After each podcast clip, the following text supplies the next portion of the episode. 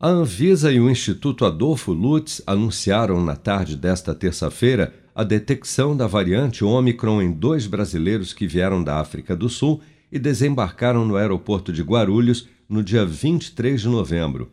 A informação foi confirmada pelo secretário estadual de Saúde de São Paulo, Jean Gorenstein, em entrevista ao canal CNN teste que foi realizado, a genotipagem, essa expansão genética eh, do vírus pelo Hospital Israelita Albert Einstein, foi mandado para o Instituto Adolfo Lutz, que já confirmou se tratar de duas variantes, de duas amostras compatíveis com a Omicron, ou seja, aquela variante nova detectada agora no mês de novembro eh, na África do Sul.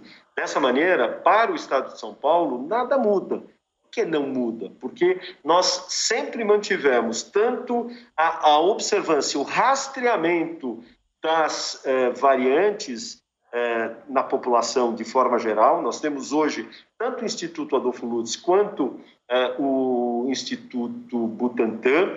São institutos que fazem o rastreio da população, dos PCRs que venham positivos na população e especialmente daqueles que venham ser positivados, que tenham a sua origem no exterior, principalmente em áreas como essa que denotam uma sensibilidade maior. Um terceiro caso foi confirmado na manhã desta quarta-feira de um passageiro vindo da Etiópia para São Paulo no último domingo e que também testou positivo para a Covid ao chegar ao Brasil. Todos os três pacientes permanecem em isolamento e com sintomas leves em casa e sob monitoramento.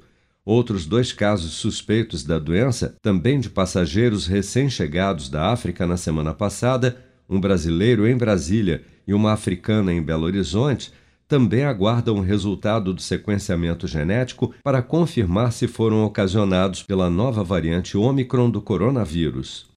Segundo a última atualização do painel Covid-19 do governo federal, somente em 24 horas foram notificados pelas secretarias estaduais de saúde 9.710 novos casos e 305 mortes pela doença no Brasil nesta terça-feira, elevando para 614.681 o total de óbitos causados pela Covid-19 desde a primeira morte confirmada em março do ano passado.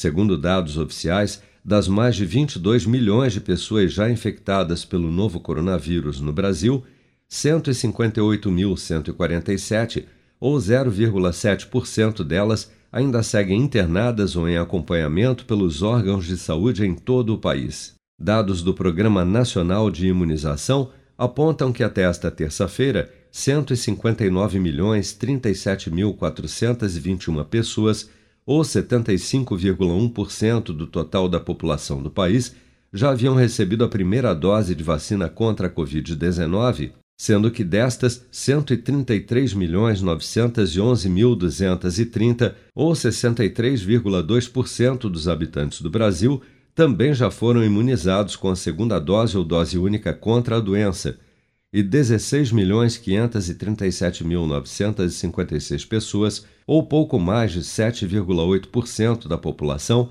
já receberam a terceira dose ou dose de reforço. Com produção de Bárbara Couto, de Brasília, Flávio Carpes.